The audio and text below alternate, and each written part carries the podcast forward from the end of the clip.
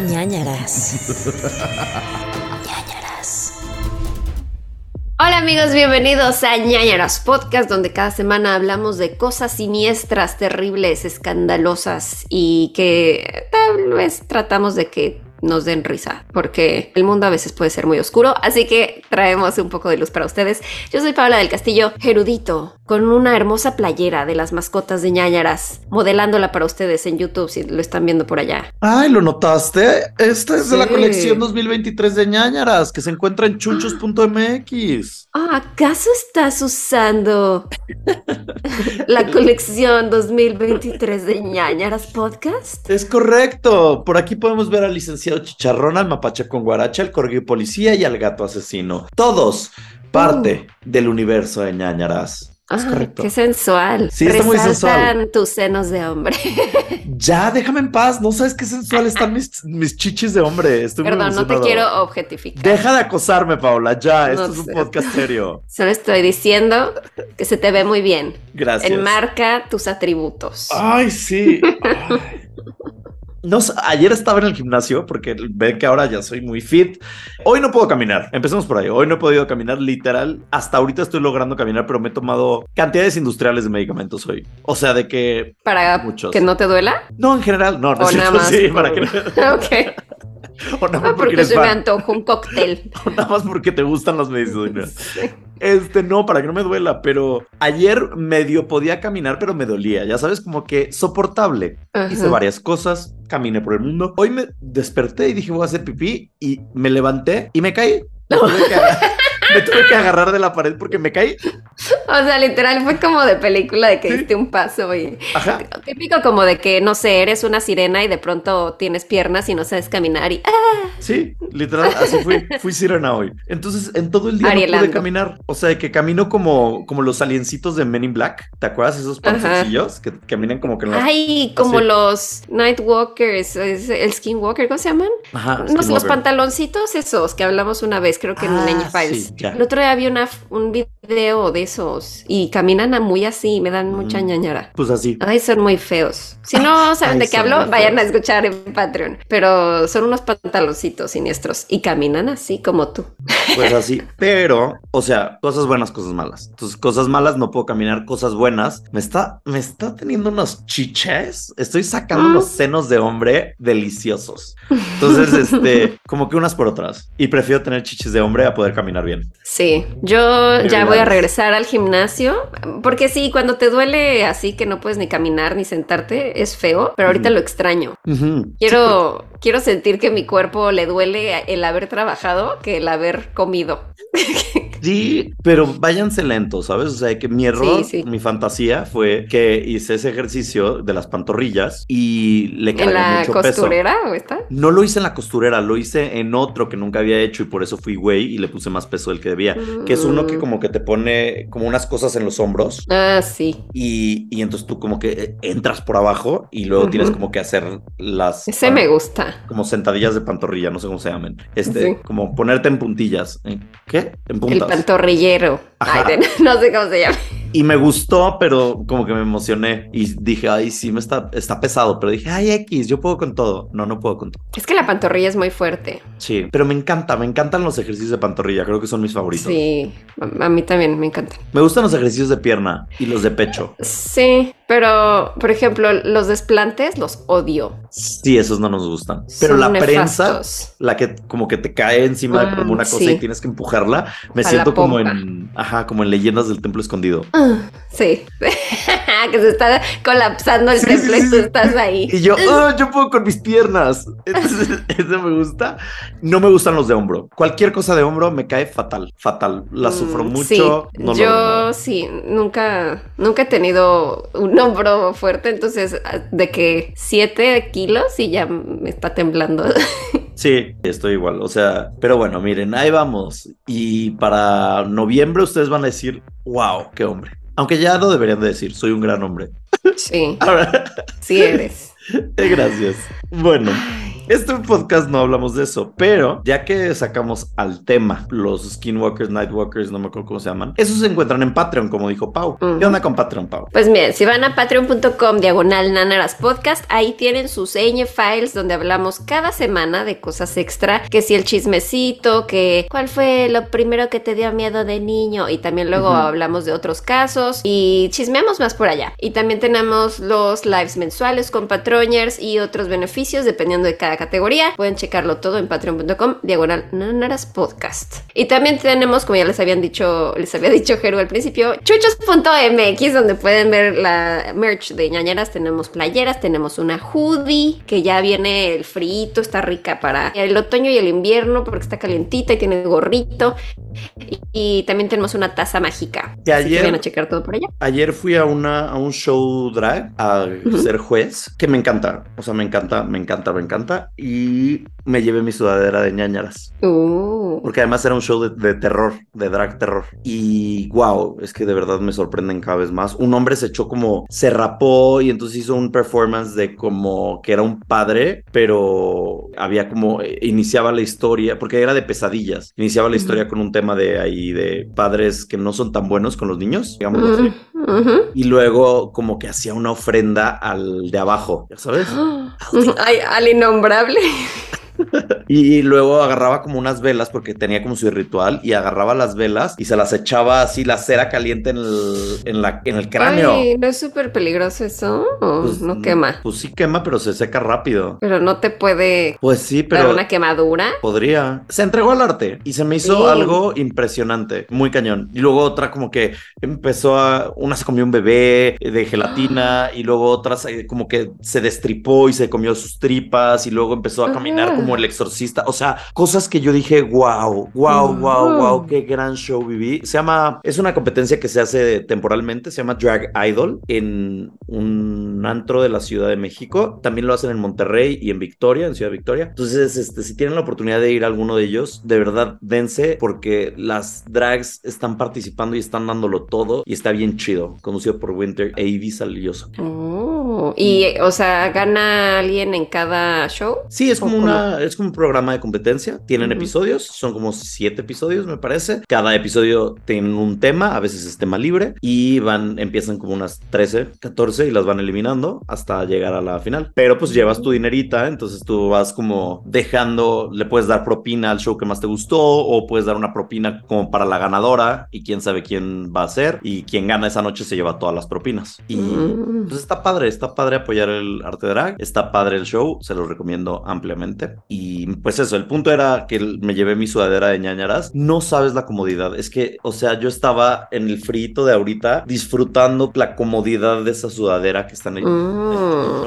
Muy linda, muy padre sudadera, sí se las recomiendo ampliamente. Cómprenla ya porque no vaya a ser que se esperen hasta octubre, pon tú, o noviembre, y ya después haya muchos pedidos de la sudadera y no les llegue a tiempo. Entonces aproveche, ahorita es tiempo de comprar su sudadera. Van a ver, no se van a arrepentir, vale la pena. Ayer que estabas en eso, subiste stories porque estabas en el cumpleaños de tu mamá. Entonces subiste una foto con tu mamá y siguiente story salías con una drag queen Sí. que tenía el pelo güero. Ah, sí. Como que por un segundo pensé que tu mamá estaba en drag y dije, ah, es su fiesta de cumpleaños drag. Y yo, wow. Y luego estaría dije, "Ah, no, no es su increíble. mamá.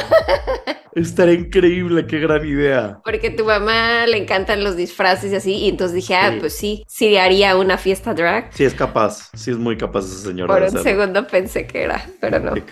Pero bueno, vamos entonces a primero a hablar de recomendaciones, Ujú. recomendaciones de la semana. ¿Qué nos traes el día de hoy? Yo les traigo una película que se llama Vengeance, Venganza, ¿ok? Esta película es de BJ Novak. Ah, y el de la oficina. Correcto, de The Office. Y BJ Novak hizo esta película que se llama Venganza, su primer película y salió en el 2022. Eh, está en estos momentos, me parece que en HBO Max la vi. Y aparece Dove Cameron, que la amamos con todo nuestro ser. Aparece Ashton Kutcher. Hay un cameo de John Mayer. También aparece, eh, me parece que Issa Rae. Sí, sí, es Issa Rae. Y es una película muy, pues, miren, no es la mejor película del mundo. O sea, es que no es Ujú. increíble. Me lo dijiste todo con el... Pues, Pues es que es pus, ¿sabes? O sea, es pues. Sí. O sea, no es mala, mala no es, pero tampoco es como muy buena porque de repente tiende a ser larga, pero em, se antoja. Pero Está como interesante. Trata sobre un hombre, les voy a dar como la sinopsis, trata de un hombre que vive en Nueva York y que quiere hacer un podcast, pero no sabe de qué hacer su podcast. Y entonces le dicen como que, güey, ya, no necesitamos más podcast de hombres blancos, heteros, cis, ya, como que ya estamos hartos de eso. Y dice, no, pero es que yo, él es escritor, entonces dice, no, yo tengo algo, tiene que haber, de qué hablar, no sé qué. Y de repente él se acostaba con muchas mujeres, tantas que ni siquiera se sabía el nombre de algunas. Y de repente le habla el hermano de una de ellas y le dice, oye, tengo que hablar contigo porque te voy a dar la peor noticia que te ha sucedido en la vida. Le dice, ¿qué, pasó? Y dice, pues tu novia se murió. Y él de que, ¿qué novia? Ay, pues tu novia, obvio. ¿De, de quién más vamos a estar hablando? De que esta vieja se llama Abby, Abilene. Y él de que, ah, ok.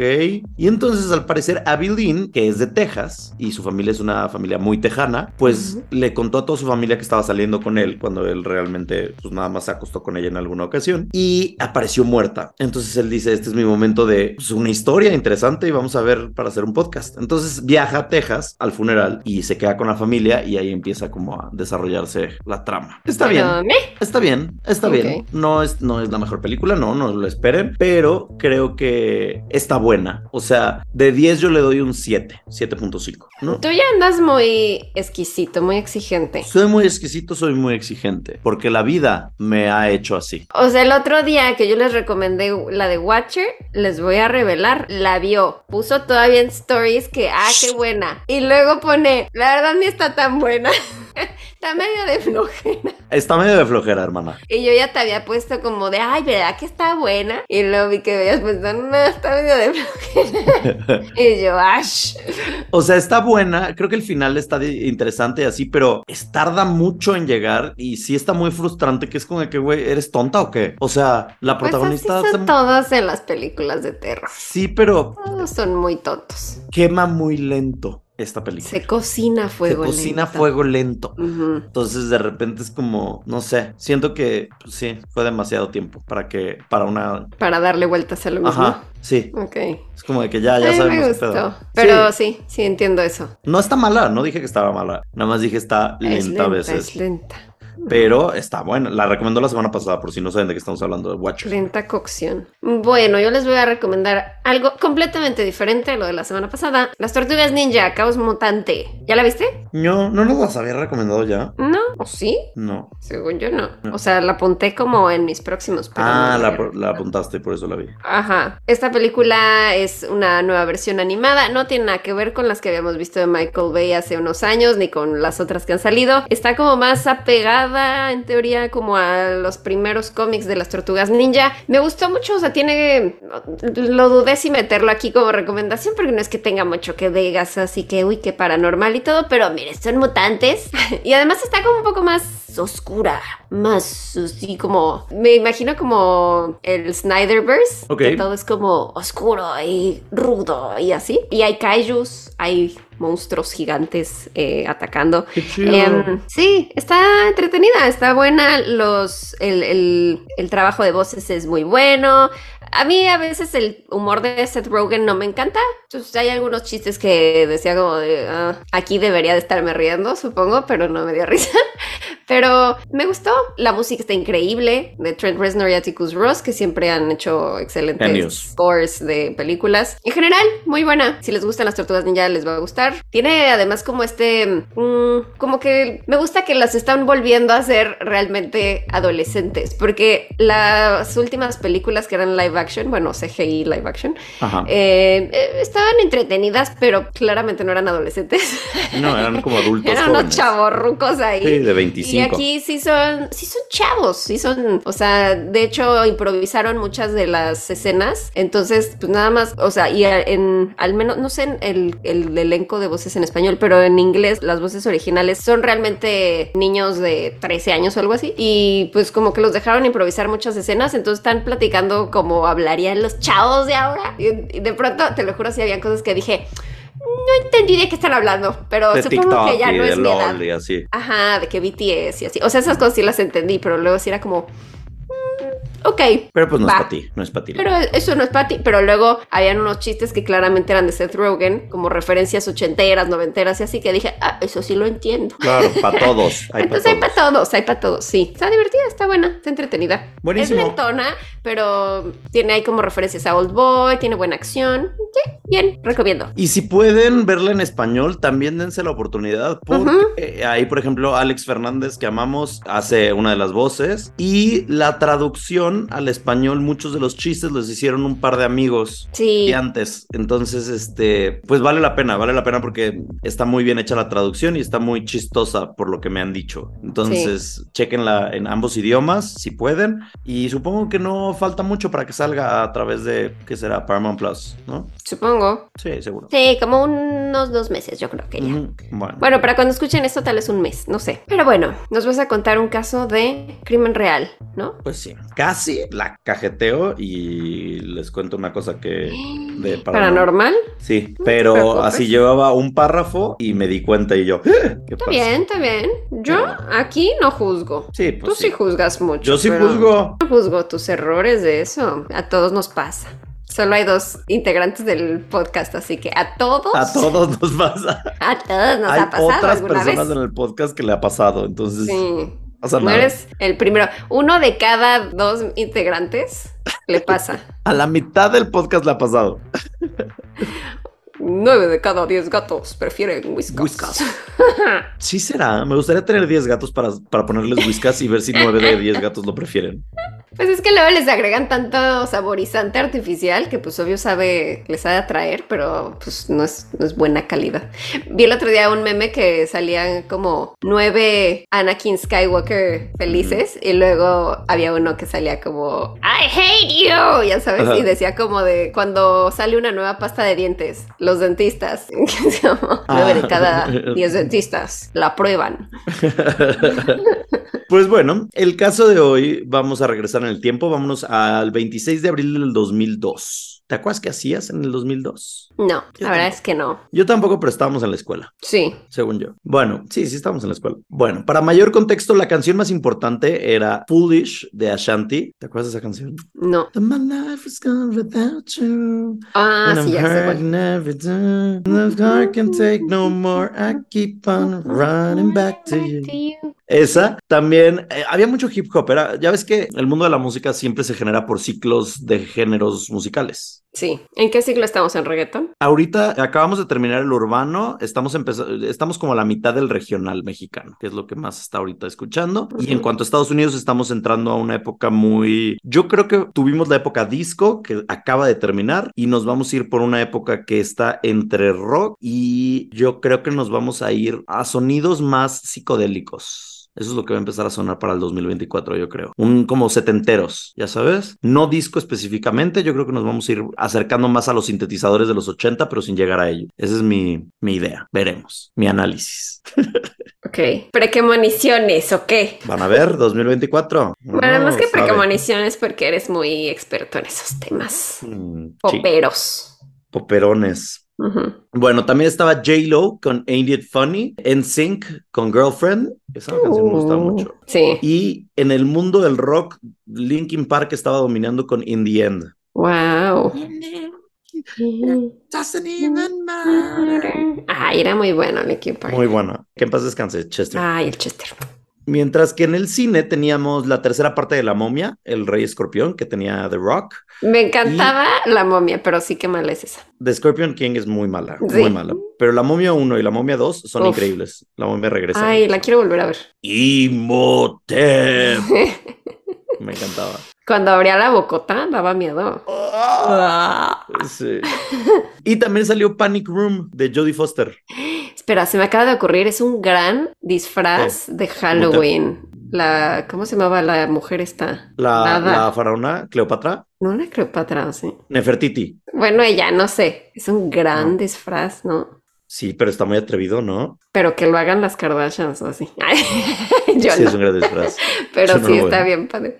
Bueno, Sí, está increíble. Diosa, ella, todos los gays somos fans de ella. Todos. Y entonces, bueno, y Panic Room, Jodie Foster, buenísima, que tiene una toma que me encanta donde ella es una de las tomas más cool que he visto en el cine porque es de una niña que va subiendo las escaleras corriendo y luego llega al, al segundo piso de la casa y entonces luego se mete al baño y cuando se mete al baño abre un como gabinete de Un de- gabinete. Ajá, de medicinas del baño. Ajá. Y entonces la toma está al revés. Entonces luego lo cierra. O sea, es como me vuela la cabeza. Uh. O sea, tuvieron Era de que. David Fincher esa, ¿no? Sí. Nunca la he visto. Tuvieron que construir ese set, el set de la casa, idéntico, pero al revés, en espejo, para lograr esa toma. Uh. Eh, Es que es muy bueno, Fincher. Videos de cómo hicieron esa toma. Es impresionante. Es una locura de toma. Sí, muy cañón, muy, muy, muy, muy, muy cañón. Chéquenla. Bueno, hablando de pánico, en Paraguay vivía una mujer que, pues, tuvo un muy mal día, digámoslo así.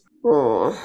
Ujú. ¿No es Cariñitos Podcast? No es cariñitos el día de ¿No hoy. tuvo un gran día? No tuvo un ¿Se gran cumplieron día. todos sus sueños? O sea, tal vez tuvo una gran, un gran día, pero una pésima noche. Mm, ok, cuéntanos. Estoy hablando de Marta Orue Hirakawa, que era una mujer muy inteligente, alegre, y estaba estudiando dos carreras a la vez. Ajá. Chingona ella. Eh, una de ellas era Sí. economía, y además estaba saliendo con un hombre. Este hombre se llamaba Hugo Ramírez Sosa. Eh, Hugo Ramírez Sosa era su profesor de economía. Desde ahí ya empezamos raro. Sí. ¿Y que, o sea, era mucho mayor que ella o algo? Sí, sí, era mucho mayor que ella, Mm, como ujú. 20 años mayor que ella. Uy, Sí. Y pero ella era menor de edad.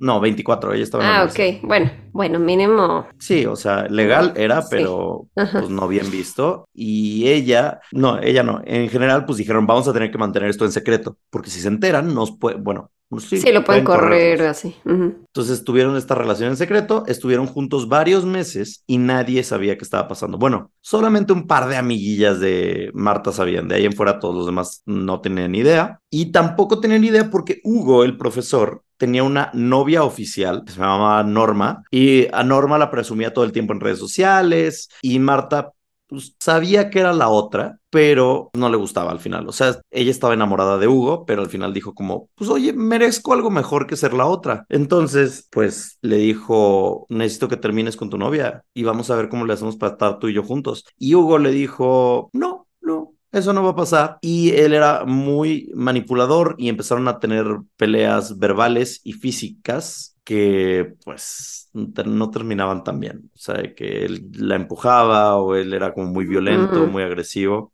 Ujú. Él le dijo, definitivamente no voy a dejar a mi novia por ti y menos por ti, porque si la dejo por ti me voy a meter en problemas, me van a correr de la universidad, no quiero perder mi trabajo. Entonces Marta dijo, bueno, ok, entonces hasta aquí, aquí se acaba todo Mm, y demos por terminada nuestra Ok, relación. bien. Ajá. Bien, chiquillas, chiquillos, chiquillas que están escuchando esto, nunca, ustedes se merecen más que ser Sí. la otra, siempre. Sí, sí, sí. Siempre. O sea, no, no merecen ser la otra nunca. ¿Saben? Mm. O sea, pueden ser la otra si, si ustedes saben a lo que se están metiendo y, por ejemplo, nada más se quieren acostar con alguien, pues sean la otra. No pasa nada ahí, ¿sabes? Digo, de todas maneras hay una falta de sororidad. ajá, y estás de- como destruyendo otra relación. eh. No, te mereces el, el número completo, resplandor. no la mitad, ¿no? O sea, Ok, no me sé. gusta, me gusta. Con El resplandor. Sí, como el spotlight, el Ah, yo que reflector. Red Ram. Red Rum. Este, sí, no. Te mereces el paquete completo. Se antoja el paquete completo. Sí, no ahí para cuando tenga tiempo libre. No. Exacto. Y hombres, si van a hacer esto, no lo hagan, no sean mierdas. O sea, pueden tener una relación abierta o pueden terminar esa relación y estar con la otra persona. O sea, ¿para qué? ¿Para qué ser así, no? Sí. Me encantaría que realmente alguien sí escuche esto, Y diga, que lo estuviera pensando. "Mm, Voy a Está cambiar". bien, no lo voy a hacer. no, de verdad. sí, o sea, Escríbanos. sí. Sí, piénsenlo. sí. Mm, mm, mm, ¿Para ¿qué-? Mereces algo Mm. mejor. 100%. Entonces, eh, como te digo, ella le dice bye y da por terminada su relación con él y además le dice, estoy saliendo con alguien más, estoy empezando a salir con alguien más y quiero eh, llevarlo a un punto mucho más serio más adelante y tal vez casarme con él en un futuro. Se llama Ronald, no McDonald, pero nada más Ronald. Ok. Ok. Tampoco era Ron Weasley ni nada. No. Ok. Pero el Ron. problema es que en el fondo Marta estaba enamoradísima de Hugo. Ay. Ajá. Entonces, cuando le hice todo esto, pues Hugo no tomó las cosas muy bien, que digamos, y él dijo, no, no estoy de acuerdo, y entonces pasaron varios días donde hablaban y platicaban, y entonces él le decía, no, piénsalo, no me dejes, lo que sea, este, ve que bien la pasamos, y ella, pues fuerte, la verdad, como que estaba firme en su decisión. Y esto culmina el 26 de abril del 2002, cuando Hugo va de visita de sorpresa a casa de Marta y llega y le dice, oye, te invito a cenar, pero como amigos, o sea, te invito a cenar como amigos para que no haya problemas entre nosotros. Y entonces ella dice, órale, va, va, pues vamos a darle cierre a esta relación. Entonces le dice, vamos a mi casa. Y ella dice, órale, entonces déjame agarrar mis cosas y vamos para allá. Entonces se van a casa de este hombre de Hugo, que estaba en unas cuadras o en unas colonias de distancia. Y cuando llegan, Hugo les sirve un poquito de vino, comen algo delicioso y tienen una muy bonita cena en donde platican sobre la relación y las cosas padres de la relación y todo esto. Y él le dice, es que yo estoy muy triste de que esto llegue a su fin, reconsidéralo, recapacita. Y ella dice, no, la verdad no. Pues ya con Ronald yo quiero buscar las cosas bien. Y entonces él le dice, bueno, ¿me aceptarías tener una noche, una última noche conmigo? Mm. Y ella dice, pues va. Ay, ya, ya estoy viendo venir lo peor. Sí. Y entonces tienen sexo, tienen sus relaciones sexuales, como que para despedirse o yo qué sé. Y cuando terminan, Hugo le dice, oye, tengo que ir a corregir unos exámenes al estudio o a la sala. Si quieres, tú quédate aquí dormida. Y ella le dice, no, sabes, te acompaño a la sala y ahí me duermo un ratito. O ahí te veo cómo terminas de corregir y yo checo, pues, no sé, redes sociales o lo que sea. Entonces están en la sala, ella está como en el celular o lo que sea. Él se pone a corregir exámenes, están corrigiendo, ta, ta, ta, y en unos minutos ella dice, oye, ¿sabes qué? Me voy a meter a bañar para relajarme y ya después, pues a ver si me duermo o qué. Y él le dice, va, va, va, adelante, usa el baño. El baño tenía una tina, lo cual sí me da muchos celos. Siempre creo que últimamente tengo muchas ganas de tener una tina. Ay, yo tengo una tina, pero nunca la uso porque me da flojera lavarla. Cada vez que me quiero meter a echarme así que, ay, mi baño de Ajá. burbujas, pienso, fuck, pero no sé cuándo es la última vez que la lavaron. O sea, no, ¿De qué me estás hablando? Yo lo usaría Ah, una vez a la semana sé. mínimo. ya sé. Pero es que Agar- como que pensar en el ritual de, he usado dos veces. Pero es que como que el llenar la tina y todo eso me da flojera. Ay, no, a mí me encanta. De que, a ver, compras un cepillito largo y compras este, y, y le echas ahí de que jamón para platos, yo qué sé, tállale rápido, Jabón pa' plato.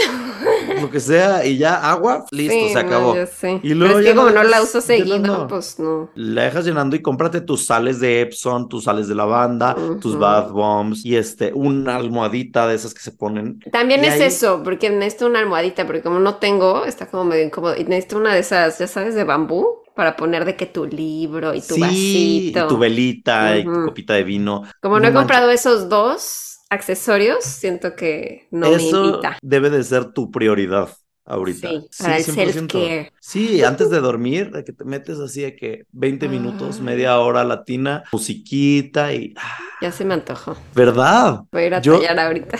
Cada vez que me... Cada vez que me voy de viaje, siempre al llegar a un hotel, lo primero que le pregunto a la señorita es como de que, oye, ¿la habitación tiene tina o podrías conseguirme una habitación con tina? Y a veces lo logro y a veces no. Pero sí, quiero una. Hasta he buscado en Amazon porque hay luego como, como inflables, ya sabes, como para enfermos. Hay, hay unas que son como de metal, como ya Ajá. sabes, como de granja, como que parece más como un barril, como para leche o así.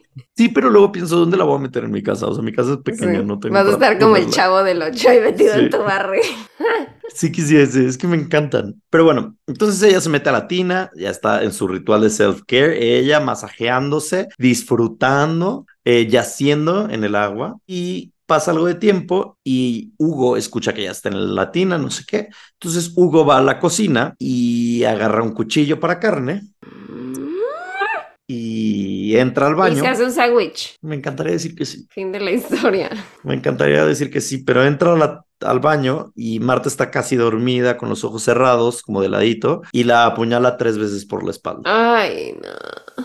Ella se voltea, como que choqueada de que qué pasó, y cuando voltea, él la apuñala cinco veces más en el pecho. Ah, ah. Fue tan repentino que Marta no pudo gritar, no se pudo defender, y al poco tiempo Marta estaba muerta y la tina estaba llena de sangre. No sé por qué me Imagínate. estoy como proyectando mucho y estoy imaginándome cómo se ha de sentir eso. Ya no te vas a bañar hoy en la tina. No, ya no quiero. Se arruinó tu noche. Ay, no, es que imagina, o sea, debe ser como un dolor como tan agudo, tan rápido que ni siquiera sabes qué pasó y que no, de repente no puedes respirar y te estás ahogando. Ah, qué horror.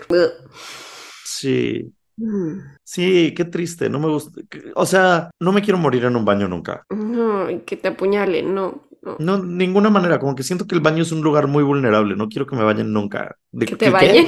Que me maten en un baño. Ah, que quieres que te bañen, dices. Ay, tampoco me gusta bañarme con la gente. No sé por qué a la gente le gusta, se me hace horrible. No me gusta. Eh, ¿Te gustaría así como de época antigua que tenías a alguien que te bañara? Te, te, tallan y tú nada más estás ahí tirado. O sea, sí, pero si es en una tina. Ajá, en tina que te estén bañando, tallando. Sí. no me importa eso, pero, o sea, me da igual. Siento que esa es la huevonería máxima del ser humano. Que alguien te tuviera que tallar, a menos de que estés enfermo y no puedas, pero nada más como de que la reina y que era como tallame la, la axila, o sea, no mames. Que les levantaban la mano y les tallaban. Sí. Tállame bien. No, pero por ejemplo en Turquía creo que es, tienen los baños, ah, pues sí, los baños turcos. Donde te metes y un güey te super restriega toda la sociedad así horrible. Mm. Que agarran como una esponja y te metes como, echan agua, ¿no? Y luego te enjabonan así lleno de enjabón. Sí, un hombre. Y luego pasas con otro hombre y te acuestan y con así con un sacate, tra, tra, tra. Y o sea, que terminas rojo de cuánto te tallan y luego te meten otra vez a un, creo que un sauna o algo así, luego agua fría y ya después sales del baño turco. Eso sí lo quiero mm. experimentar, quiero que me tallen todo, quiero así. ¿También te tallan ahí? Sí. O sea, no sé si hay ahí. pero como que no, está, mm. que te hagan fuerte ahí, yo creo que no. No, yo creo que ahí, ahí no te tallan, pero todo lo demás sí. Ay, qué padre. Qué padre, ¿no? O sea, al día siguiente oler. Qué padre, ¿no? Qué padre, ¿no? El otro día leí que el olor a viejo sí existe. O, sea, de persona anciana. Sí, a partir de los 30 años empiezas a desarrollar un olor que es olor a viejo y se va haciendo cada vez más potente hasta que te mueres. ¿A partir de los 30? Sí, a partir de los 30 ya empiezas a oler a viejo. Entonces es real el olor a viejo. O sea, realmente entonces sí te vuelves chaborruco a partir de los 30. Sí, te empiezas a pudrir a partir de los 30. Sí, qué fuerte, ¿no? Entonces, como que quiero un baño turco para que me quiten mi olor a viejo cuando cumpla 30. Sí, sí. No quiero llegar nunca a ese momento. Nunca, ojalá nunca lleguemos a los 30. No, sí. O sea, si no sería que te murieras a los 30. Mm. Yo sí quiero vivir los 30. Ah, bueno, tienes razón, sí. Ojalá lleguemos en mucho tiempo a los 30.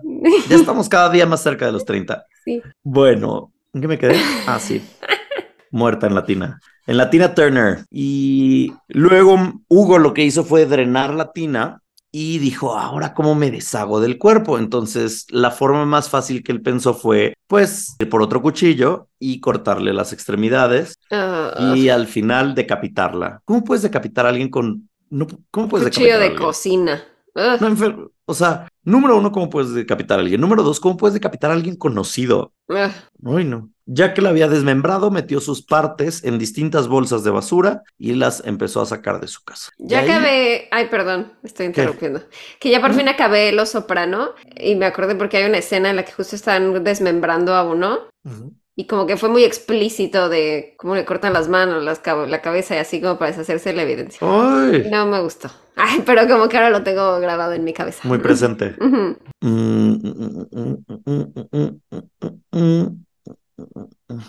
Así que pues sí.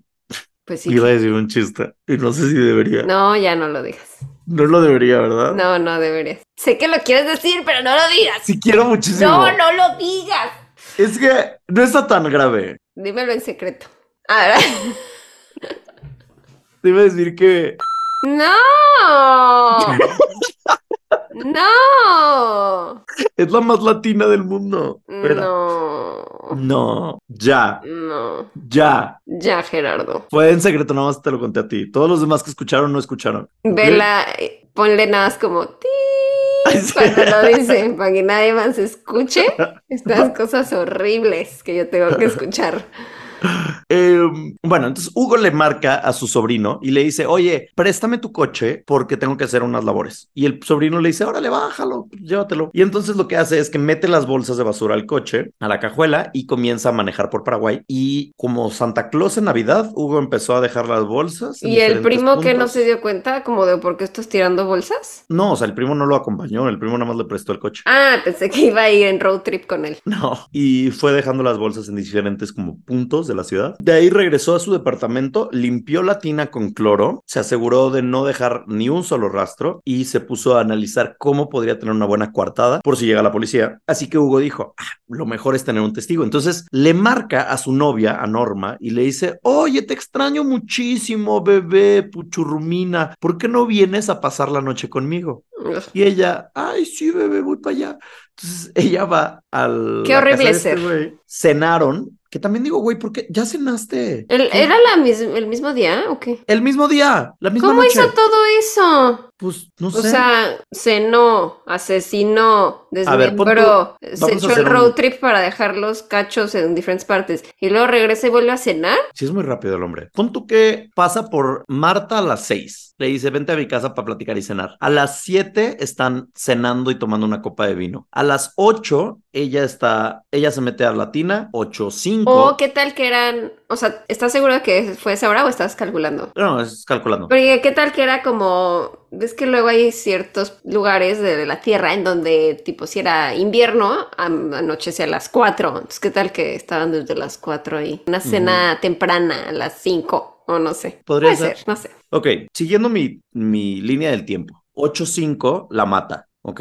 Ponte tú que le está desmembrando de 8.5 a 9. ¿Por qué 8.5? Porque a las 8, o sea, cenaron de 7 a 8. Y luego a, las 8 él estaba corrigiendo exámenes. Ella se metió a la tina. Cinco minutos después ya le estaba acuchillando. 8.5. Mm. ¿Ok?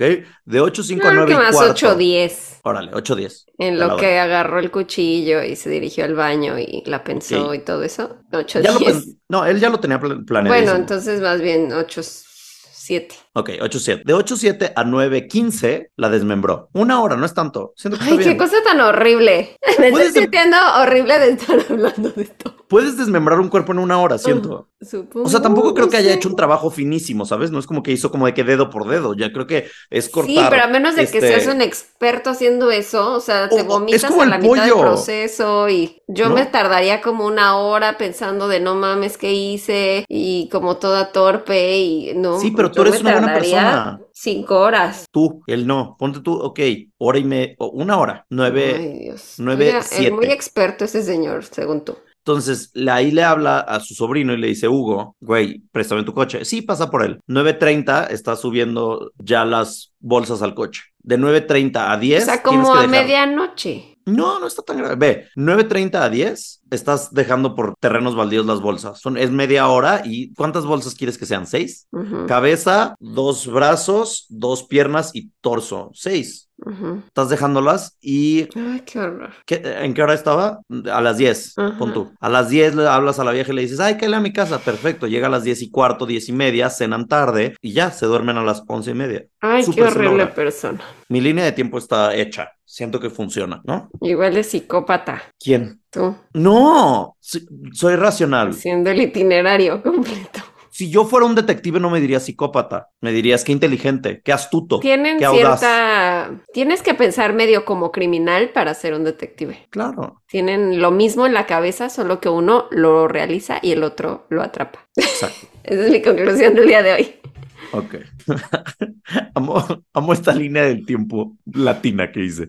Bueno, eh, entonces ya, cena con esta mujer, se duerme, es que al día siguiente encuentran los restos de Marta esparcidos porque los vecinos dicen como que algo huele horrible y entonces alguien se encuentra una de las bolsas, la policía va, otra persona y así, y entonces buscan, encuentran los restos de Marta y comienzan la investigación de qué pudo haber sucedido a esta mujer de 24 años descuartizada. Ay, Marta. Interrogan a sus amigos y familiares, un par de amigas le dicen, pues es que la neta nadie sabe, pero tenía un amorío con el profesor de economía, Hugo. Y entonces al día siguiente, o sea, no pasó ni una semana, o sea, fue súper rápido todo, en donde fueron a investigar y a interrogar a Hugo y le dijeron, ¿sabes algo? Hugo le dice, no, yo no sé nada, de hecho esa noche yo estuve con mi novia, pregúntenle a mi novia Norma y ella les va a decir. Y Norma le dijo, sí, pues yo estuve con él toda la noche. Imagínate que estuviste. Ah, por eso dijo, tengo que quedarme con este en la noche porque así es mi coartada, perfecta. Claro. Imagínate que te quedaste a dormir. Pedazo de caca. Que horas antes descuartizó a una persona. Ay, no. Al lado de donde, donde tú estás haciendo pipí. O sea, así, a centímetros de ti había una mujer muerta y tú ni idea. Bueno, los policías sospecharon que había algo raro, así que un par de días después volvieron con una orden para revisar el departamento, ¿cómo se llama? Orden de... Restricción de cateo de... Ajá, Creo que cateo. Entonces entran al departamento y él los deja pasar y él, pues él está seguro que había limpiado todo. Entonces dijo como, ay, sí, bueno, pásenle, chequen, no hay nada. Lo primero que vieron los detectives fue las bolsas de basura, que eran la misma marca de las bolsas de basura en las que habían encontrado a Marta. Error número uno, ¿para qué usas las mismas bolsas? Error número uno de él. Error número dos, ellos sacan luz ultravioleta y luminol y con eso encuentran rastros de sangre por la tina y toman un una muestra. Luego ven que hay un coche en la cochera y entonces dicen, ah, pues lo vamos a revisar. Y en la, en la cajuela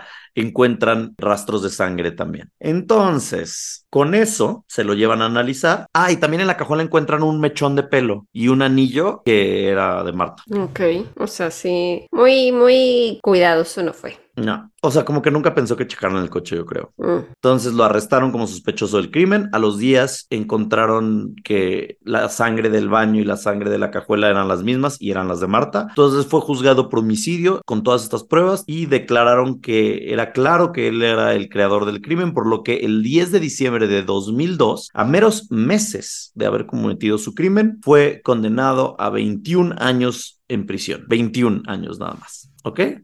Muchos empezaron a decir, güey, 21 años, el güey planeó y mató a una persona, tendría que estar mucho más tiempo, pero no estuvo 21 años. Ay, no, ni siquiera. Nada más 14. ¿Por? Pues porque tuvo muy buena conducta en la cárcel. Entonces, a los 14 años, en el 2016, lo dejaron en libertad. Hoy en día, Hugo está libre. ¿Por? favor. Y cuando salió dijo, yo ya pedí perdón, yo ya pedí disculpas por mi error, soy una persona pacífica, perdí el control en ese momento, entonces este, ya no tengo más que hablar del tema. Ya no me pregunten, ya no voy a dar declaraciones. X, güey, la maté, sí, la descuarticé, sí, ya pagué mi pena, ya déjenme en paz. Este hombre se encuentra libre y hay quienes dicen que hoy en día está dando clases de economía una vez más, que se reintegró a la sociedad. Tiene una hija, tiene una esposa y vive su vida tranquila en Paraguay. ¿Todavía se casó? Sí, chiquillos, chiquillas, chiquillas. Nadie merece estar en una relación violenta, abusiva. Salgan de ahí. Cuéntenle a las personas porque creo que algo muy clave de este caso es que si ella no hubiera contado a sus amigas que tenía esta amorío con el profesor, probablemente nunca lo hubieran interrogado y no lo hubieran cachado. Entonces es muy importante que sí tengan personas de confianza a la que les digan todas estas cosas y que les puedan contar de que, güey, está siendo abusivo conmigo, está siendo agresivo, lo que sea, para que puedan encontrar una salida. Por favor, busquen ayuda, es muy importante. Sí. Ay, qué horrible. ¿Por qué nos tienes que contar estas cosas? ¿Por qué? Pues ¿Por qué tenemos un podcast de esto? Tenemos un podcast de unicornios. Pues ya no quiero, ya no quiero hablar de cosas tan horrorosas. Les voy a contar un cariñito yo. Ah, no, la verdad no. Ya deberíamos, ya siempre. ¿Cuándo hacemos los? En diciembre, navideños. Ni hablar. Bueno, les voy a contar sobre. El otro día hablábamos de vampiros y me decías que si, si existían o no existían. Y yo les voy a hablar de un vampiro. Adelante. Que supuestamente existió. ¿Quién sabe? No sé. Yo creo que no, pero bueno. Es conocido, muy conocido en Londres, este vampiro. Highgate. Sí. ¿Sí has hablado de él? No, hablamos del cementerio y lo tengo apuntado de que nunca hablamos del vampiro. Con razón, cuando empecé a ver del cementerio dije, siento que esto ya lo había dicho él. Sí. Me suena que ya hemos hablado de esto, pero me voy a arriesgar. Hablamos ya del cementerio Highgate y mencionamos que en un pasado muy embrujado. Ajá y mencionamos al vampiro, pero nunca hemos hablado porque hay mucho que hablar del vampiro. Entonces, pues a ver, pues no mucho, pero hay, A ver si cubro todo lo, que hay, no sé. Pero bueno, es muy famoso en Londres porque fue motivo de pánico, de muertes de animales, de personas atacadas, de autores de libros que intentaban cazar a este vampiro y muchas cosas más. Como bien acabas de decir, es el vampiro de Highgate. Y esta historia se sitúa al norte de Londres, en Highgate, donde... ¿Te acuerdas qué episodio era cuando hablaste de ese cementerio? Ahorita lo busco. Bueno, les voy a hacer un pequeño recuento, pero vayan a escuchar también ese episodio para que conozcan toda la historia. Pero es un cementerio que está en el centro, no, perdón, en el norte de Londres y fue construido en 1836. Fue uno de los primeros cementerios privados. Está lleno de esculturas clásicas de una atmósfera gótica y es el lugar donde descansan los restos de personajes como el físico Michael Faraday o el filósofo oh. Karl Marx además de reconocidos artistas, arquitectos, héroes militares británicos. Y el cementerio empezó a caer en el abandono durante la segunda mitad del siglo XX, pero se volvería a hablar de este sitio gracias a los rumores de que estaba embrujado, como pueden escuchar en ese otro episodio. Y de ahí también dijeron que se encontraba descansando un vampiro real llamado Rey Vampiro de Valaquia. Creo, si no me equivoco, estoy casi seguro que lo hablamos en el episodio, en el Ñ File 95. Uh, fue un Ñ File. Fue en un Ñ File en el 95 que yo hablé de lugares embrujados del Reino Unido. Siento que pudo haber sido. Puede ser, sí, porque hablaste como de una mansión y de un cementerio y así en ese oh, Bueno, pues aquí hay este vampiro real de Valaquia que supuestamente era un noble que había sido traído a Inglaterra en un ataúd en el siglo XIX y que de acuerdo con testigos era una criatura infernal que a veces iba acompañada de fantasmas. Como el de meter. Ajá, siento que está muy Drácula esta historia, yo no creo que haya sido cierto, se están inventando cosas bien mitoteros los testigos. ¿Cuál es la fuente? No sé, fuente de, sodas. Testigo número uno, quién sabe. En la década de los 60, los medios de comunicación británicos comenzaron a informar sobre el primer vampiro de Inglaterra en más de 100 años, pero los primeros reportes en el cementerio de Highgate se remontan al año 1890, cuando un anciano afirmó haber visto a una entidad sobrenatural que había matado a una mujer en Harmondsworth y que después había visto cómo bebía su sangre. Órale. A ese viejito a lo mejor ya estaba senil, yo no sé. Yo supongo. Yo supongo, pero en 1890 yo no le creo nada a la gente después de lo que contamos, lo que les conté de la señora esa de la ogresa del, episodio pasado. Ajá, la primera bronquitis, yo no creo nada en 1890. Lady Bronchitis. Muy pocas personas le creyeron a este anciano, pero fue la mañana del 16 de abril de 1922 que una persona fue atacada por algo que le mordió el cuello cerca del cementerio. Ese hombre fue llevado no, qué terror.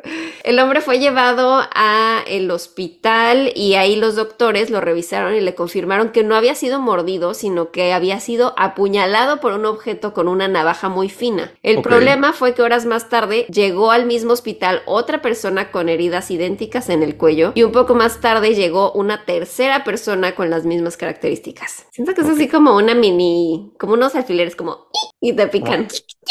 Ajá. Ajá, con un sello ahí. Siento que en alguna película eso pasaba, ¿no? Había alguien que mataba así.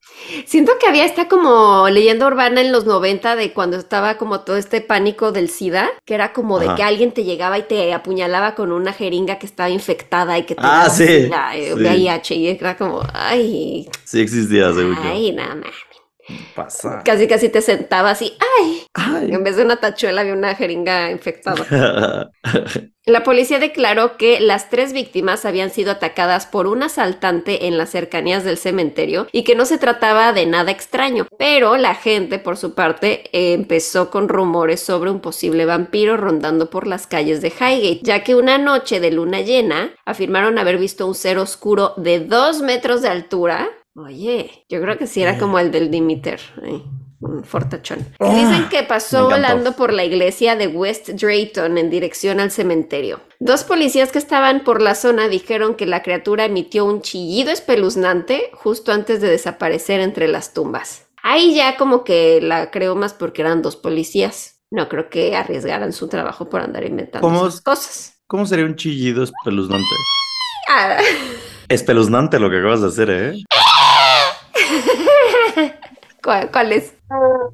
¡Ay! ¿Qué fue eso? Sonó como chubaca. Es que como que, ves que luego como que la- el zoom, El como zoom que bloquea. bloquea el sonido, no, se escuché como un chubaca. Pues escucharon eso.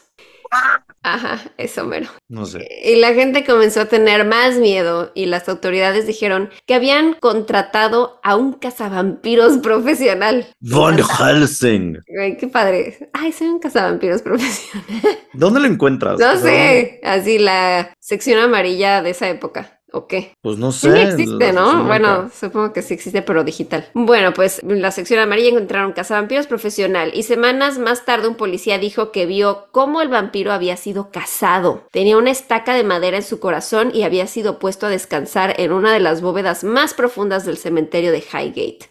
El tema del vampiro no se volvió a tocar hasta décadas más tarde. En 1963, dos jóvenes de 16 años volvían de una fiesta y afirmaron que habían visto los cuerpos de varias personas fallecidas saliendo de sus tumbas. ¡Ay! Venían pedos los muchachos. No, no me inventes estas mamadas. Los muchachos, Los chavos. estos los muchachos chicueros. venían borrachos, intoxicados. Ok, pues como era de esperarse nadie les creyó, pero semanas más tarde, una pareja dijo haber visto una entidad de aspecto espeluznante que flotaba tras las rejas de hierro de la puerta del cementerio. Además, la pareja vio por todo el cementerio numerosos cadáveres de animales muertos, especialmente zorros, a quienes se les veían unas extrañas incisiones en la garganta y que al revisarlos notaron que no tenían sangre. Mm. Le chuparon la sangre a todos. La noche del 24 de diciembre de 1969, un joven llamado David Farrand contó que iba con un grupo de amigos recorriendo el cementerio cuando vieron, ay, que no tenía nada mejor que hacer en vísperas de Navidad. ¿Qué andan haciendo en el cementerio? Pues no será como. Iba con sus amigos, ¿no? Sí. Sí, no, no sé. Bueno, ves que pues es como esas épocas en teoría de igual, Sí, el velo sí. está muy fino. Estaban buscando qué, qué encontraban. Ok. Desquacerados. Eran unos Sí. chavos desquacerados. Bueno, Hola. estaban en el cementerio cuando vieron a un ser de gran altura merodeando por ahí. Relató su experiencia a través de un- una carta al diario Hampstead and Highgate Express y esto desató una oleada de cartas de otros habitantes que confirmaron estos avistamientos, además de contar en algunos relatos que también habían visto fantasmas como el de un hombre alto con sombrero de copa, una dama de blanco, un rostro que se asomaba a través de las rejas y una figura que caminaba sobre el agua del estanque. Wow. Para el 27 Jesús. de febrero, Jesús, atravesando el estanque del cementerio. Para el 27 de febrero de 1970, un residente de Highgate llamado Sean Manchester, aficionado a los fenómenos paranormales, informó a la prensa que un ente sobrenatural merodeaba por el cementerio y se trataba de un... ¡Ay, cómo sabe! Era un noble medieval que había practicado la magia negra en la región rumana de Valaquia. ¿Qué lo entrevistó o qué pedo? ¿Cómo vas a ver? Ajá. ¿Cómo supo? Pues dijo que este ente había sido llevado en un ataúd a Inglaterra y supuestamente fue enterrado en 1800, en el que años después se convertiría en el cementerio de Highgate, donde estuvo descansando por un largo tiempo hasta que un grupo de satanistas lo invocó y lo regresó a la vida. O sea, esto era pánico satánico setentero, entonces también, señor, ¿no le eché crema a sus tacos? No. Satán. ¡Satanistas! Por otro lado, David Farrand comenzó a hablar más con la prensa inglesa sobre el vampiro y opinaba que la criatura podría ser un espectro o fantasma que se alimentaba, además de la sangre de sus víctimas, de la energía psíquica de las personas. O sea, era como vampiro energético también. Amamos. Misma energía que hacía que el vampiro se pudiera materializar. En 1971, las autoridades comenzaron a preocuparse cuando una niña aseguró haber sido atacada por un vampiro fuera del cementerio. La niña volvía a su casa cuando una fuerza sobrehumana la arrojó al piso y fue cuando Ahí era una niña. Sí, también, ¿cómo sabes que? O sea, cualquier persona mayor a ti va a ser más fuerte. Ah, Yo puedo agarrar a una niña y aventarla contra la pared y no y es no como es que fuerza fuerza sobrehumana. sobrehumana. No. Ajá. La arrojó al piso esa fuerza sobrehumana. Podría. Sí, no. Y entonces fue cuando vio una figura negra alta y con una cara muy blanca. La criatura no pudo beber su sangre ya que en ese momento llegó un auto que con el resplandor de los faros provocó que la figura se escapara de la vista. Mm.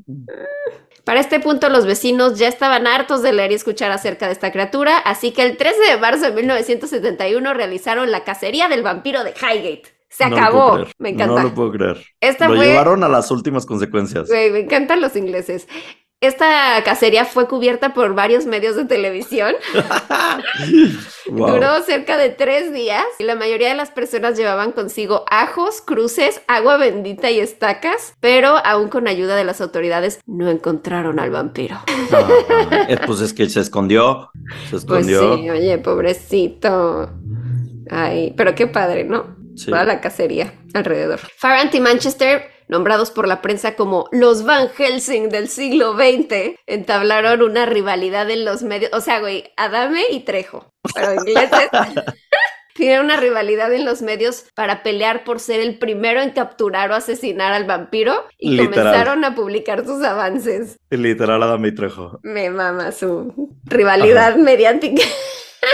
Por ejemplo, Manchester escribió El vampiro de Highgate, donde narraba con lujo de detalles lo que ocurrió durante las cacerías y de acuerdo con sus escritos, él había entrado con un grupo de personas al cementerio a través de las rejas dañadas de una iglesia cercana, había intentado abrir la puerta de una catacumba donde se suponía que dormía el vampiro y Manchester terminó entrando a través de un hueco y encontró varios ataúdes vacíos en el interior, a los cuales le roció agua bendita y dientes de ajo. Ok. Y Les voy a decir todo un extracto que escribió al respecto. Buenísimo. Ajá. Dice, reinaba la oscuridad y una horrible pestilencia asaltaba nuestras fosas nasales. Ay, bien mamón. Cálmate. Las plataformas soportaban un gran número de ataúdes carcomidos. Me, topé la me tomé la molestia de contarlos y observé, después de comparar su número con las inscripciones fúnebres de la fachada, que había uno de más. ¿Pero cuál era? Advertí un sarcófago situado a ras del suelo, al fondo de la gruta. Estaba mejor conservado que el resto y no tenía marca alguna de la identidad de su ocupante. Después de acercarnos con extrema prudencia y el corazón encogido, levantamos la tapa. No estaba vacío, había un cuerpo que no parecía ni vivo ni muerto. Ni muerto. Desconcertados contemplamos durante unos instantes interminables aquel espectáculo que desafiaba toda explicación lógica. Uno de mis acólitos comentó, me encanta acólitos, voy a de ser su asistente de producción. Sí. Uno de mis acólitos comentó, rompiendo el silencio, que no llevaba mucho tiempo muerto. Ay, gran observación, ¿eh? ¿Qué te hizo ¿Cómo que? pensar? ¿Lo que no se Está ve fresco. muerto o que el ataúd está fresco? O sea, de que, que wow. Me imagino a. Cleto de los Simpsons. Está muy fresco. sí. Pero la gruta tenía más de un siglo y no había acogido recientemente a ningún difunto. Apenas hubo pronunciado estas palabras, esgrimí una estaca de madera de álamo, cuya punta situé en el flanco izquierdo del cuerpo, entre la séptima y la octava costilla. Güey, Güey, pobre hombre. es Pobre un hombre. difunto ahí, este güey ya. te está- Güey, déjalo descansar, güey. Es un pobre muerto y tú ahí apuñalándolo ya otra Ay, vez. no. El sol se estaba poniendo. Con un fervor aún mayor me puse a exclamar las fórmulas del exorcismo que retumbaron contra las paredes de la gruta. Avanza, ser pérfido portador de todos los males y de todas las falsedades, enemigo de la virtud, perseguidor de los inocentes. Sé de tu lugar, viciosa criatura. Sé de tu lugar, espíritu maligno. Sé de tu lugar a Cristo. Me está encantando tu declamación, eh, por cierto, eh. Tengo que felicitarte por esta declamación. Está hermosa. Ajá. Poco después se elevó de las tumbas un sordo fragor, acompañado de poderosas y profundas vibraciones. Atemorizada, la medium soltó la Biblia que sostenía. Uno de mis ayudantes la retuvo en el instante en que se disponía a salir del círculo. El crepúsculo se cernía sobre nosotros. Blandiendo el gran crucifijo que empuñaba con la mano derecha, exclamé Vete, horrible demonio. Regresa con los tuyos y no vuelvas jamás a atormentar a los hijos de Dios Todopoderoso. Este güey es un pantoche, güey. Pantoche. El pobre difunto, güey, ahí, muertidio, muertidimo, Muertido. Muertido. muertido y el güey echándose un show, nada más para ganar la rivalidad mediática. Dicho esto, lancé la cruz con todas mis fuerzas a las tinieblas de la gruta. Tan solo el silencio me respondió. Permanecimos durante largo tiempo envueltos por ese silencio de mármol, sin osar movernos. Finalmente, anuncié que todo había concluido y pudimos partir. O sea, ¿cómo sabe que concluyó si no pasó nada? Es lo que te voy a decir, todo había concluido. ¿De qué? No puede concluir algo que no inició. No empezó, nunca empezó. El güey se echó un exorcismo sin que hubieran síntomas de posesión. Pero a su favor, gran narrador. Gran, gran. Gran narrador. Nos, nos, mantuvo entretenidos en algo que no sucedió nada. Y todavía no acaba, espera. Apuñaló ya casi. Finalmente anunció que había concluido. Al recoger la Biblia lanzada por la medium, observé que había caído abierta por una página del Deuteronomio. ¿De qué? Deutero, Deuteronomio. Deuteronomio. Deuteronomio. Mis ojos se deslizaron sobre las palabras. Asegúrate solamente de que no comerás sangre, pues la sangre es vida. Capítulo 12, versículo 23. Siguiendo Ah, wow. nuestra recomendación, taparon con ladrillos y cemento la entrada de la gruta. ¡Ay, mamón! Me encanta. Güey, se inventó. Es, eh, siento que es como youtuber. O sea, sí, es como es un como el. Como Mau López, el TikToker, que, que se inventa sus historias y nadie se las Ah, compra. Ya sé cuál, sí. ¿Ya sabes? Eh, Ay, sí. señor Manchester, pues mira, él se echó todo su choro y entonces el otro que estaba en la en la bueno, ahorita les cuento el otro. Manchester relató en su libro que tres años después de estos sucesos descubrió el cuerpo de otro vampiro en el sótano de una casa abandonada en el área de Highgate, el cual quemó luego de clavarle una estaca. Este güey va por todo el cementerio buscando supuestos vampiros y quemándolos y estacándolos y no entiendo. De acuerdo al mismo Manchester, la única forma de matar a un vampiro era utilizar la denominada técnica antigua de exterminio vampírico, que consiste en clavar la estaca en el corazón de la criatura para después cortarle la cabeza, rociar su cuerpo con agua bendita, introducir una hostia en la boca y después quemar todos los restos. La hostia en la boca me encantó. Sí, ¿para qué, güey? Pues nada más. No, pues, De acuerdo con una entrevista que le hicieron a Manchester en 1985, juraba que había acabado con 30 vampiros siguiendo este sangriento ritual. Y por otro lado, David Farrant, que siento que él es como el Adame de esta historia, no tuvo tanta suerte. No, más bien, este es Trejo. Bueno, no sé cuál es cuál. No tuvo tanta suerte David Farrant porque fue detenido por la policía mientras intentaba entrar al cementerio de Highgate durante la noche. Llevaba consigo un crucifijo y una estaca de madera. Farrant fue arrestado por tratar de entrar, pero fue liberado al no encontrar culpable, no encontrarlo culpable de ningún crimen. Sin embargo, en 1974 fue encarcelado luego de hallar Qué perrón, ¿por qué estoy hablando ahora raro? Sin embargo, en 1974 fue encarcelado luego de ser hallado culpable de dañar monumentos y profanar tumbas, así como de vandalismo y extracción de restos humanos en Highgate. Para 1975, la actividad del supuesto vampiro de Highgate había desaparecido del todo, quedando solo en menciones en series de televisión y reportajes de índole paranormal en medios impresos. Varios libros se han lanzado después de esto y pues en realidad se cree que fue solamente pánico colectivo y exageración de rumores por parte de David Farrant y Sean Manchester, los supuestos cazadores de vampiros. Sin embargo, otros creen que en las catacumbas y los mausoleos de este cementerio todavía se esconde algo terrorífico que está esperando despertar de nuevo. Esa es la historia de El vampiro de Highgate. Mm, me encantó. Mm, Me encantó. Fue suculenta tu historia. fue, sí, exquisita. Exquisita realmente. Oh, soberbia tu narración, de hecho. wow. Gracias por contarnos esto, Pau. Gracias a ustedes. Gracias a ustedes. Este po, este podcast. Este pod. Y Ay, tengo, nos- un, tengo un pod. tengo un pod. Soy, soy un- podero. Es un pod. Nos escuchamos Escucha la mi próxima semana. Escuchen este pod, recomienden este pod, pónganle cinco estrellas en Apple Music, en Amazon Music, en todo donde puedan y comenten y pásenselo a alguien.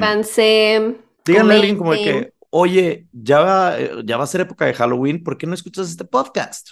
Puedes escuchar y aprender sobre casos y cosas divertidas. Vas, hagan eso. Em, Sí. Hasta la siguiente. Adiós. No, ¿cuál Ah, es tu frase? Mi frase de despedida. Mi frase de despedida es: más vale baño turco que muerte latina. Ay, no. Y yo, ñañaras. Vete de aquí, ser infernal. Ser infernal. Los amamos. Bye. ñañaras.